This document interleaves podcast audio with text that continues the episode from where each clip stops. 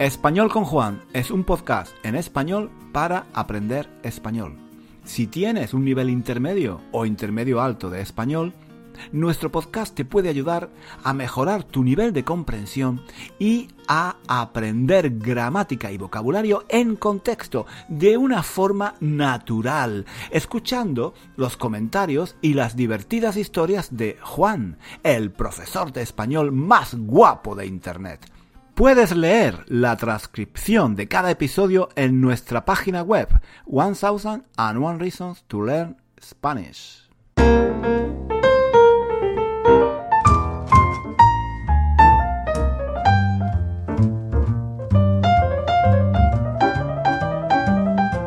Hola chicos, ¿qué tal? Bienvenidos, bienvenidos a un nuevo episodio de Español conmigo, Español con Juan. Aquí estamos una semana más. ¿Qué tal?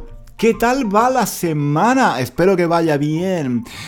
A mí, a mí me va, bueno, pues ni fu ni fa. Ni fu ni fa. Ya, ya he hablado de esa expresión antes. Ni fu ni fa.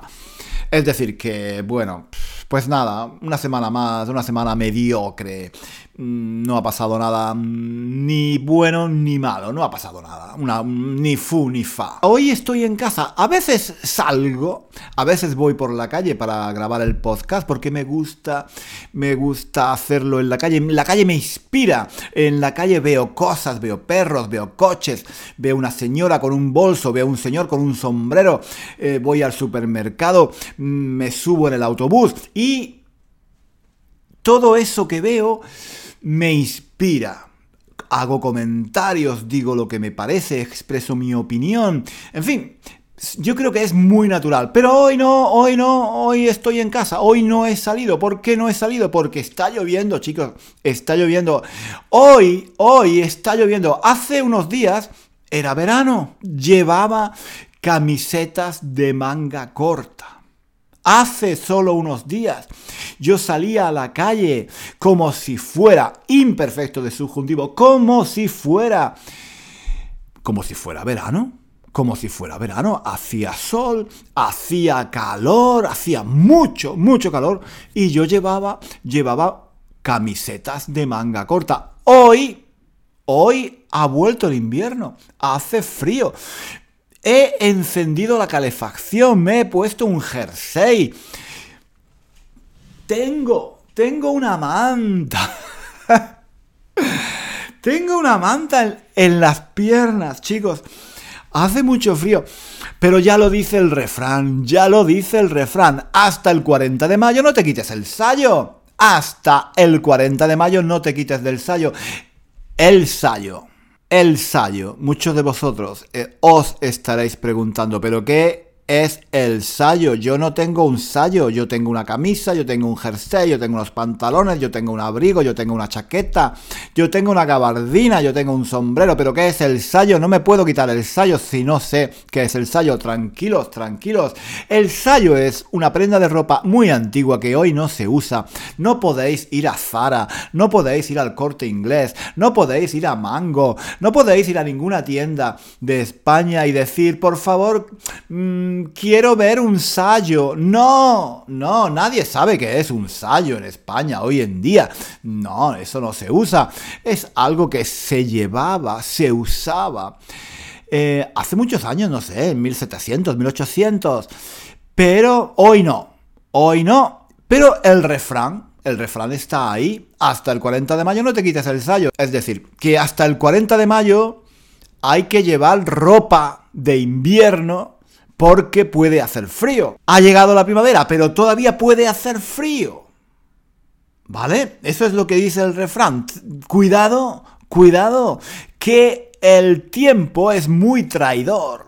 El tiempo es muy traidor. El tiempo parece que ha llegado el verano, parece que hace calor, parece que puede salir con manga corta y ¡chip! Un día de repente vuelve a hacer frío, vuelve el invierno y te pilla, te pilla a traición, te pilla a traición y ¿qué pasa? Que coges un resfriado. Chicos, Me estoy enrollando como una persiana. Yo no quería hablar de esto. Este no es el tema de hoy. Yo hoy no quería hablar de, este refrán. No, señor. Yo quería hablar de pronunciación. Pronunciación. Esta semana, esta semana he visto unos vídeos muy interesantes en YouTube de unos profesores de inglés que estaban hablando sobre la pronunciación en inglés. Y decían que mm, hay mucha gente obsesionada con tener una pronunciación a nivel nativo. Es decir, estudiantes de inglés que estudian inglés y quieren llegar a hablar como los nativos. Y ellos decían, y tenían razón, tenían razón, que em, que eso es prácticamente imposible. Tú no puedes llegar a hablar como un nativo porque no eres un nativo. Bueno, vamos a ver. Hay de todo en la vida. Puede haber casos de personas que lleguen, que consigan hablar también, también, también como un nativo. Bueno, vale. Pero en general, en general es algo muy, muy difícil. Y tener ese, ese objetivo es muy poco realista y eso te puede llevar a la frustración y te puede llevar a pasar muchos años intentando, intentando mejorar eh, tu pronunciación en el sentido de intentando, intentando imitar a los australianos, a los americanos, a los ingleses, ¿no? Eso es muy difícil. Lo que decían estos profesores es que el objetivo no debe ser, no debe ser llegar a tener un acento nativo, sino, sino hablar con claridad. El objetivo debe ser llegar a hablar con claridad. Que la pronunciación sea buena y clara. No importa si tienes un acento británico o de Estados Unidos o de California o de Australia. No importa. Lo importante es tener... Hablar, perdón, lo importante es hablar con claridad. ¿Sí? Y eso, eso me ha gustado. Eso me ha gustado porque Em, a mí muchas veces los estudiantes me preguntan, por ejemplo, em, ¿qué acento, qué acento es mejor? Si el acento de España o el acento de México o el acento de Colombia o el acento de Argentina.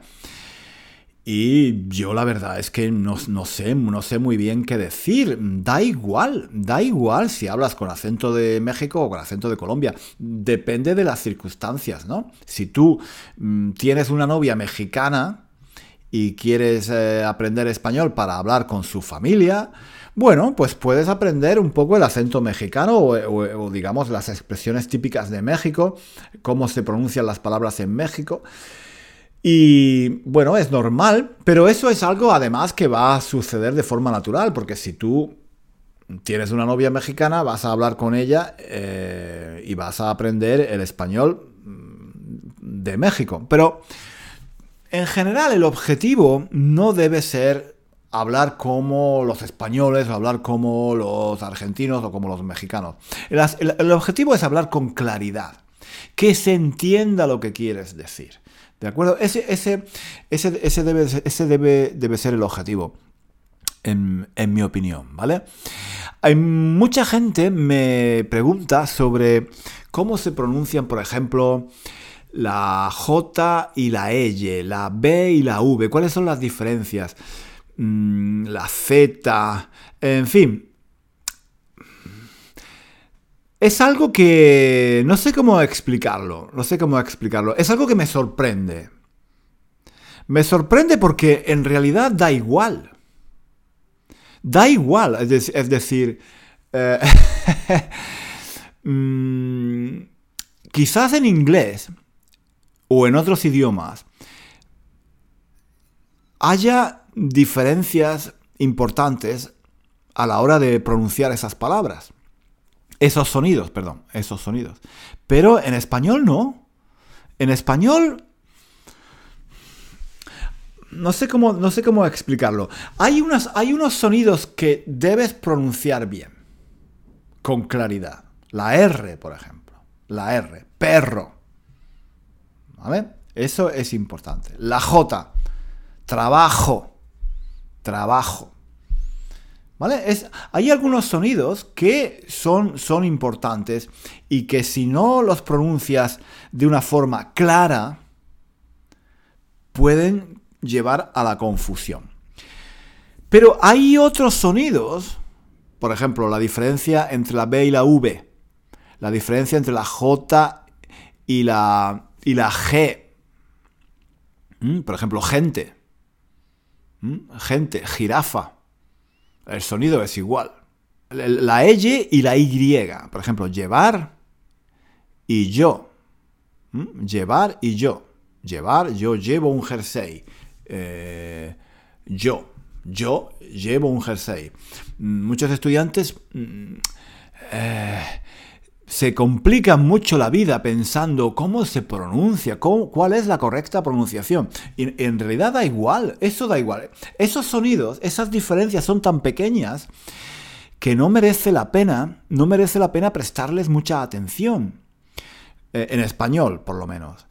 Porque cambian de un país a otro, eh, de una región a otra, ¿vale? Hay diferencias, hay matices, y realmente no vale la pena, porque todo el mundo te va a entender si dices eh, llevo, llevo, llevo. Mm, son diferencias muy pequeñitas no, y que no causan ningún tipo de problemas. Entonces no hay que dedicarles mucho tiempo a, a practicar esos sonidos. La B y la V, por ejemplo. Muchos, muchas personas me preguntan, ¿pero cuál es la diferencia? No hay diferencia. A veces, a veces en algunas palabras hay algunas diferencias pequeñas, pero no hay, no hay grandes diferencias. Se pronuncian igual. Y hay mucha gente que pasa mucho tiempo intentando conseguir una buenísima pronunciación, intentando llegar a lograr matices que en realidad da igual porque lo importante es que hables con claridad. Lo importante es que hables, subjuntivo, presente de subjuntivo, con claridad. Si tienes un acento de México, un acento de, Colombia, un acento de Madrid o de Barcelona, eso es igual, da lo mismo. Lo importante es, como, como digo, conseguir pronunciar algunos sonidos importantes Sí, eso sí, la R, la J, esos sonidos, hay algunos así, la G, que son importantes porque pueden, pueden llevar a la confusión si no se pronuncian bien. Pero otros, otros no, ¿vale? Entonces el objetivo mm, es centrarse en esos, en esos em, sonidos que son importantes. Esa idea de intentar hablar como un nativo, mm, es algo que puede llevar, que puede llevar a mucha frustración, ¿de acuerdo? que puede llevar a, causar muchos problemas porque la gente pasa mucho tiempo, dedica mucho tiempo a querer hablar como, en el caso del español, no sé, como la gente del centro de España, por ejemplo, la gente de Madrid, la gente de Salamanca, la gente de Valladolid, ¿no?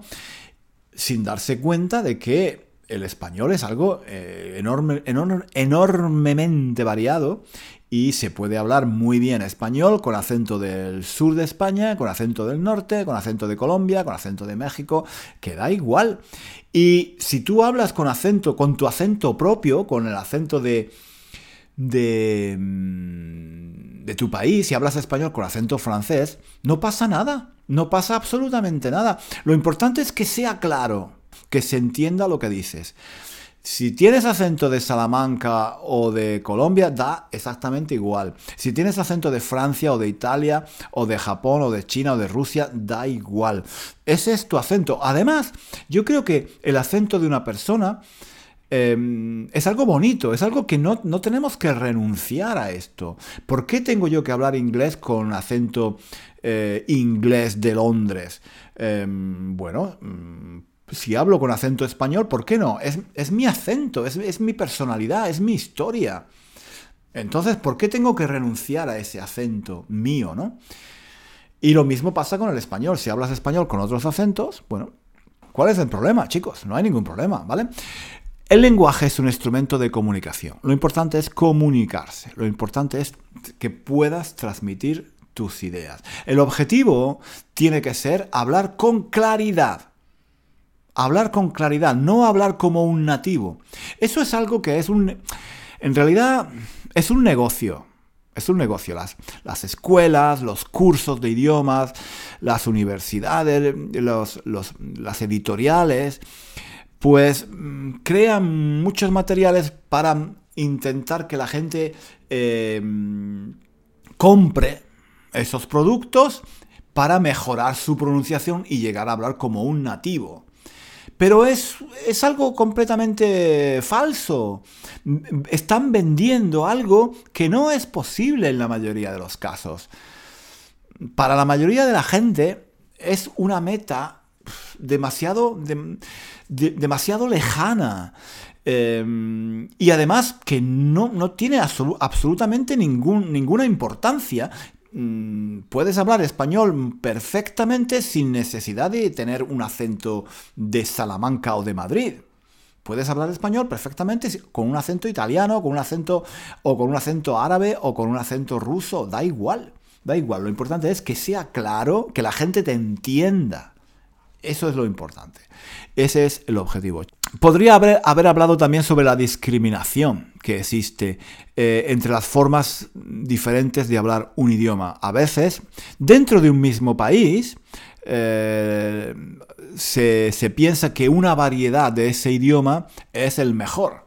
¿No? Por ejemplo, si estudias inglés, tienes que estudiar con el inglés eh, de, digamos, de Cambridge, del inglés de la reina.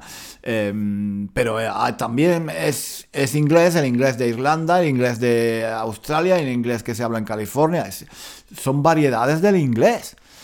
¿Por qué tenemos que pensar que hay un inglés que es mejor que otro? No, no es verdad.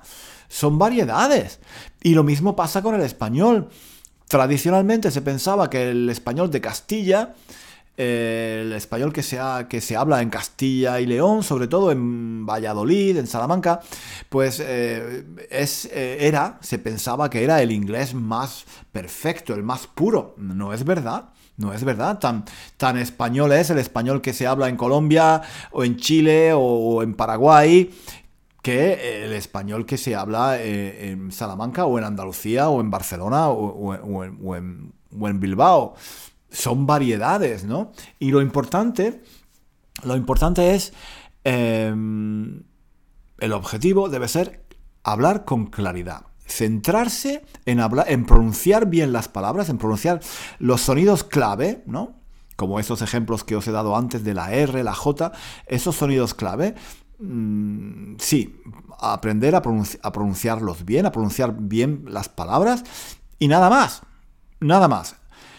Y no discriminar a nadie, no discriminar a nadie por su forma de hablar, no pensar que una persona que habla con un acento de una región o de una ciudad, pues tiene, tiene un acento peor que el tuyo. ¿Vale? Chicos, me estoy enrollando como una persiana, no os aburro más. Eso era todo lo que os quería decir. Que nada, que no os preocupéis por, por el no, no os preocupéis tanto por vuestro acento, preocuparos solo por comunicar de forma clara. Pues eh, hasta aquí el episodio de hoy. Espero que os haya parecido interesante. La semana que viene espero que haga presente subjuntivo. Espero que haga mejor tiempo. Espero que haga sol. Espero que haga calor. Espero que pueda ponerme de nuevo eh, la camiseta de manga corta.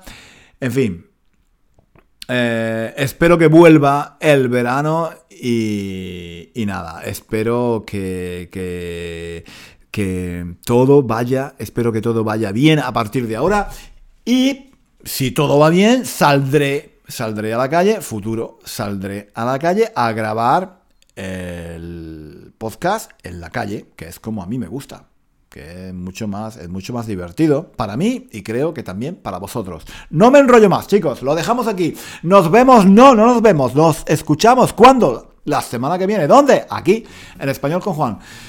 Venga, hasta la semana que viene. Adiós, hasta luego.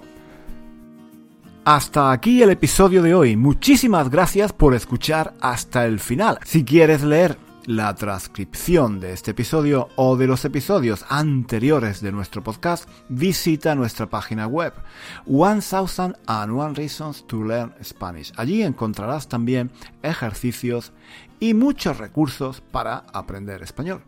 Hasta pronto.